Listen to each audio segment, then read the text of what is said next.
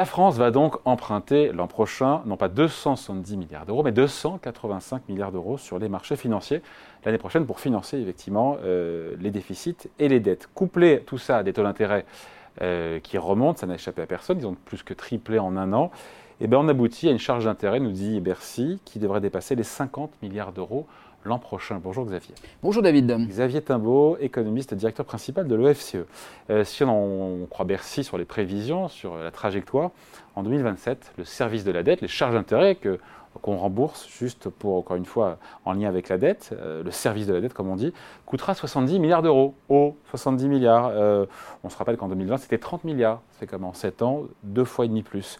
Ce sera à ce moment-là le premier budget de l'État devant l'enseignement scolaire, devant l'éducation. On s'inquiète ou pas? Vous allez me dire que non, que rien ne vous inquiète jamais, que tout va bien, continue comme ça? Non, sérieusement, c'est une vraie question. Bah, est-ce qu'on s'inquiète euh, ah. on, peut toujours s'inquiéter euh, de ces questions-là. La soutenabilité de la dette publique, euh, ce n'est pas un petit sujet. Et pas on ne peut pas le balayer d'un revers de la main. Après, bah, on vit dans un monde aujourd'hui où il y a de l'inflation, on a un peu perdu l'habitude. Et quand il y a de l'inflation, euh, tout bouge.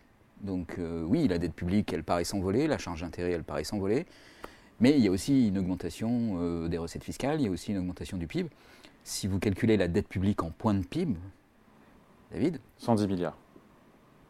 110%, pardon. 110%, mais surtout, surtout, ce qui est très important, c'est que entre 2022 et 2023, par exemple, donc là, 2023, c'est des chiffres mm. quasiment arrêtés, bah, il y a une baisse de pratiquement 2 points du ratio euh, dette sur PIB. On est passé de 111,8 à 109,7. Donc on s'inquiète pas. Alors c'est pas qu'on s'inquiète pas, mais il faut quand même, euh, disons, remettre les choses euh, dans leur juste perspective. Donc en point de PIB, pour simplifier, la dette publique elle est stabilisée à un haut niveau. À un haut niveau, voilà. Donc on peut dire oui, bon, c'est quand même embêtant. Il va y avoir des hausses de taux qui vont venir. Donc qu'est-ce qui va se passer dans les années qui viennent?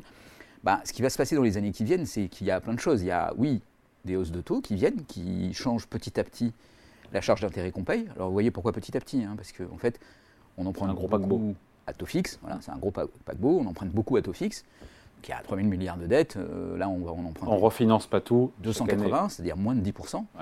Et c'est moins de 10%, on va leur appliquer le taux d'intérêt euh, d'aujourd'hui, qui, si j'en crois le site euh, Boursorama. Boursorama. Et vous avez raison. Et oui, il faut l'utiliser parce que c'est très bien fait, c'est très bien documenté. Alors c'est pas à 3,5, c'est 3,48 4, enfin 3. Soyons précis. Donc c'est un tout petit peu moins que 3,5.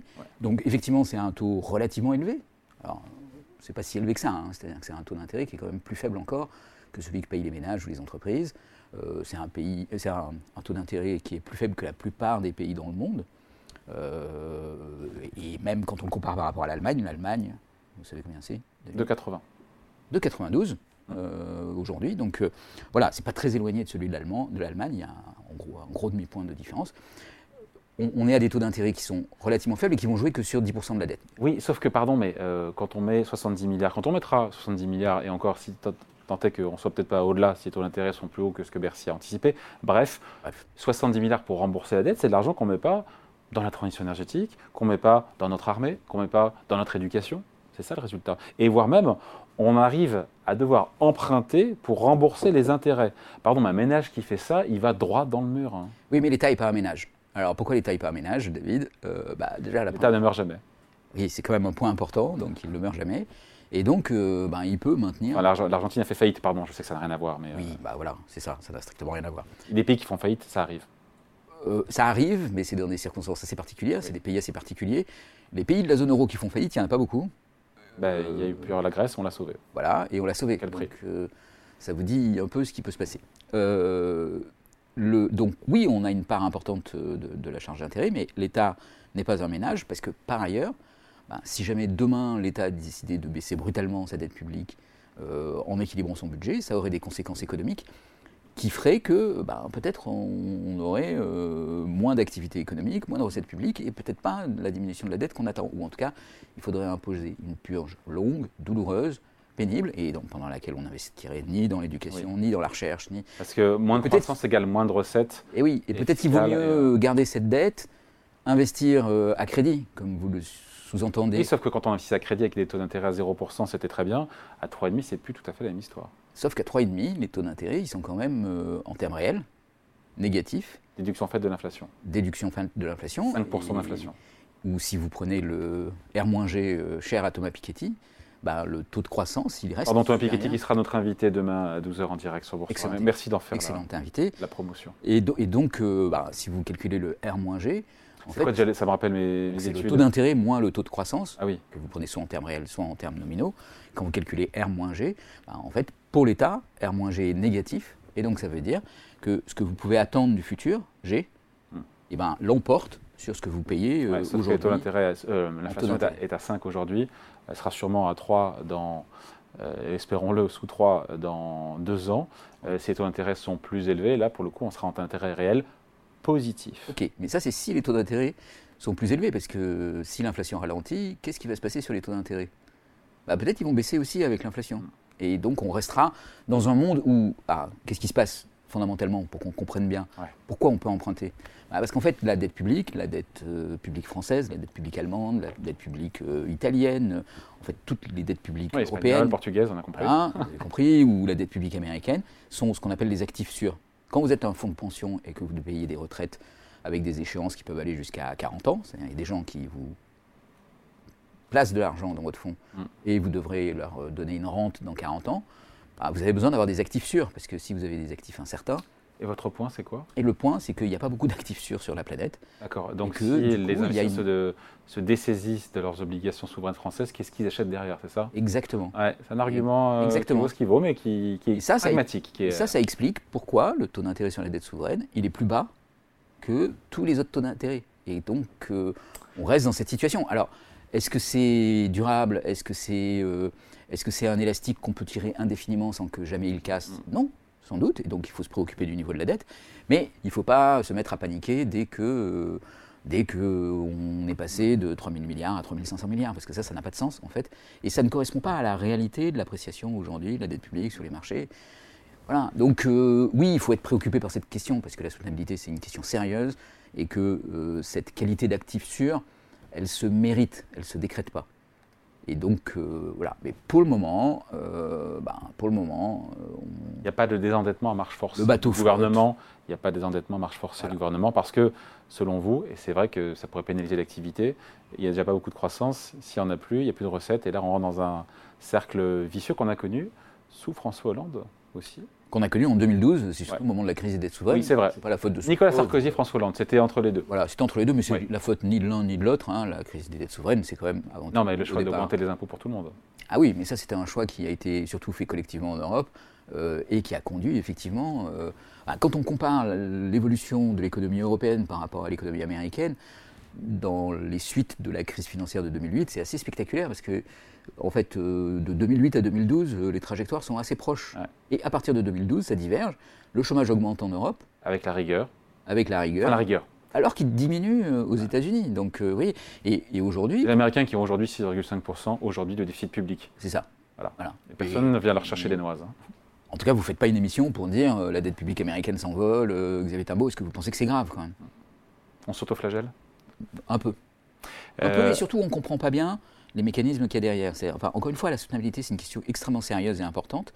Mais, il n'y a euh, pas de question aujourd'hui, au moment où on se parle de bah, soutenabilité à des Françaises. Il n'y a pas de question aujourd'hui. Ça ne veut pas dire qu'il n'y en aura pas demain, ça ne veut pas dire qu'on peut faire n'importe quoi. Mais aujourd'hui, oui, il n'y a pas de question de soutenabilité de la République française. Bon, quand euh, aujourd'hui on se refinance à 3,5%, enfin l'État français se refinance à 3,5% euh, sur la maturité 10 ans, on a Bercy qui tape toujours sur un taux de financement fin 2024 à 3,5%. Au rythme quand même où on voit la tension, notamment sur le souverain obligataire américain, on est à 4,80. Mmh. Est-ce qu'on se dit que cette prévision de Bercy n'est pas un peu optimiste? Si, on peut dire ça. Si on compare la prévision de Bercy en avril 2023, donc il n'y a pas très longtemps, et celle qui a été faite euh, maintenant, euh, ils, septembre, ils, ont rehaussé de combien? Ils ont rehaussé en gros de 0,2 points la charge d'intérêt.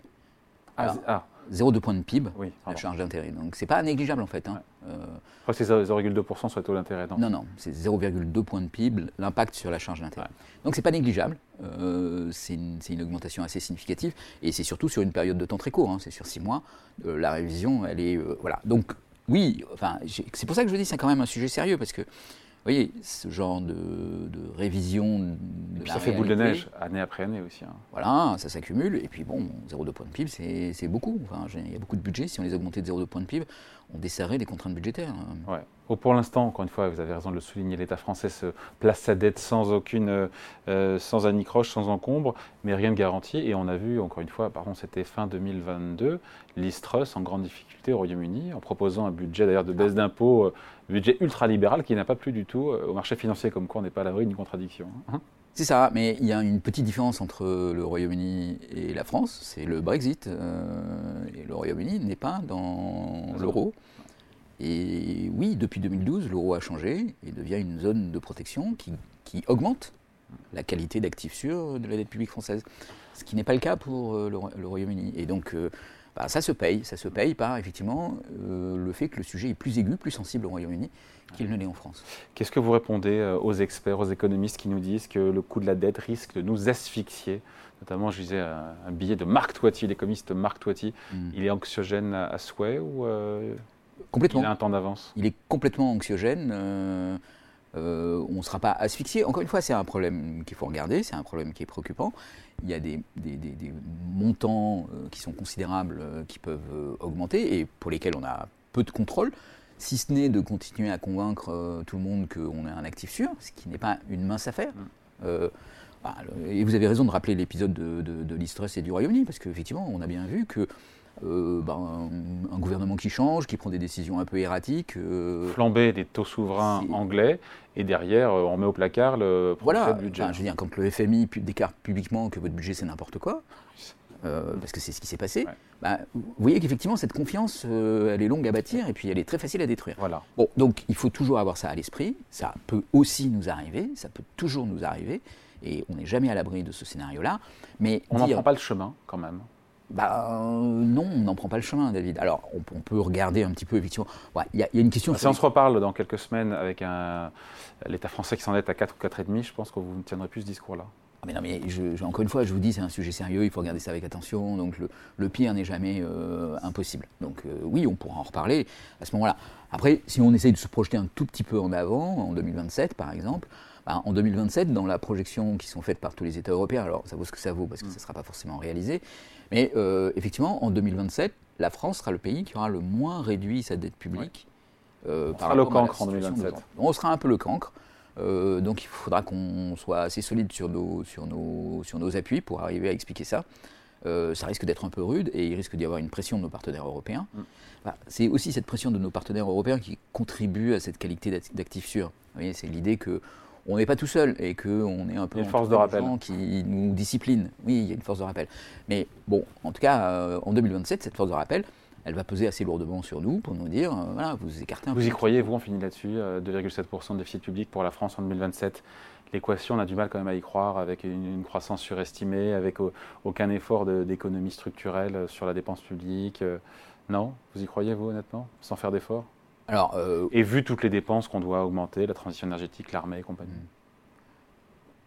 Ah, enfin, oui, j'y crois. Il y a quand même un facteur important dans cette réduction du déficit, c'est l'arrêt des dispositifs de soutien à l'activité. Euh, c'est pour l'année prochaine, ça. Qui ont coûté horriblement cher. Euh, oui, mais ça, ça va contribuer énormément à faire passer le déficit de 4,4 à 2,7. Donc une grosse partie du chemin, elle est réalisée par ça. Hmm. Et ça, on va arrêter de dépenser 30 milliards d'euros. Il faut quand même trouver 12 milliards d'euros d'économies chaque année en France d'ici 2027 pour aboutir à ah, 7%. C'est une bonne remarque que vous faites, euh, David. Mais de, combien a été augmentée la masse salariale des fonctionnaires euh, en 2022 3,5%. Dans un monde où l'inflation était euh, à 5,5%. On a gagné 2 points sur la masse salariale des fonctionnaires. Mais ça fait plus que 12 milliards, ça.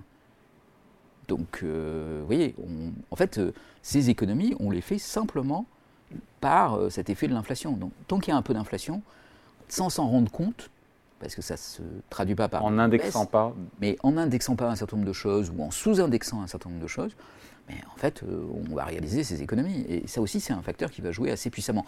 Alors, quand il n'y aura plus d'inflation, ça sera plus difficile. Mais euh, pour le moment. Le barème de l'impôt sur le revenu a été indexé correctement. Euh, bah les retraites. Non, il n'a pas été indexé bah correctement, David. Mais non, il a été. 5% cette année pour 2024. Il a été indexé sur l'inflation, mais il n'est pas indexé sur les revenus. Hmm. Or, les revenus réels des Français vont augmenter encore cette année. Et donc ça aussi, ça va conduire à ce que le taux d'imposition augmente. Enfin, je veux dire, tous ces petits détails, les uns après les autres, font que dans une période où l'inflation augmente, en fait, l'État est gagnant, contrairement à ce qu'on pourrait penser. Parce qu'il y a peu de choses qui sont indexées. Le SMIC est indexé, euh, certaines prestations de sécurité sociale sont indexées, mais sinon l'État arrive à jouer de l'inflation pour euh, réduire ses dépenses et augmenter ses recettes. L'État qui voit d'ailleurs. la TVA, vous voyez, elle est parfaitement indexée. Là, pour le coup, euh, quand les prix augmentent, les recettes de TVA augmentent. Et donc, cette mécanique, elle fait que l'État gagne un peu. L'État qui voit d'ailleurs, le gouvernement qui voit l'inflation finir là-dessus à 2,6% fin 2024, ça me paraît largement optimiste aussi. Alors, c'est effectivement largement optimiste. Il y a des raisons de penser qu'on sera en plus.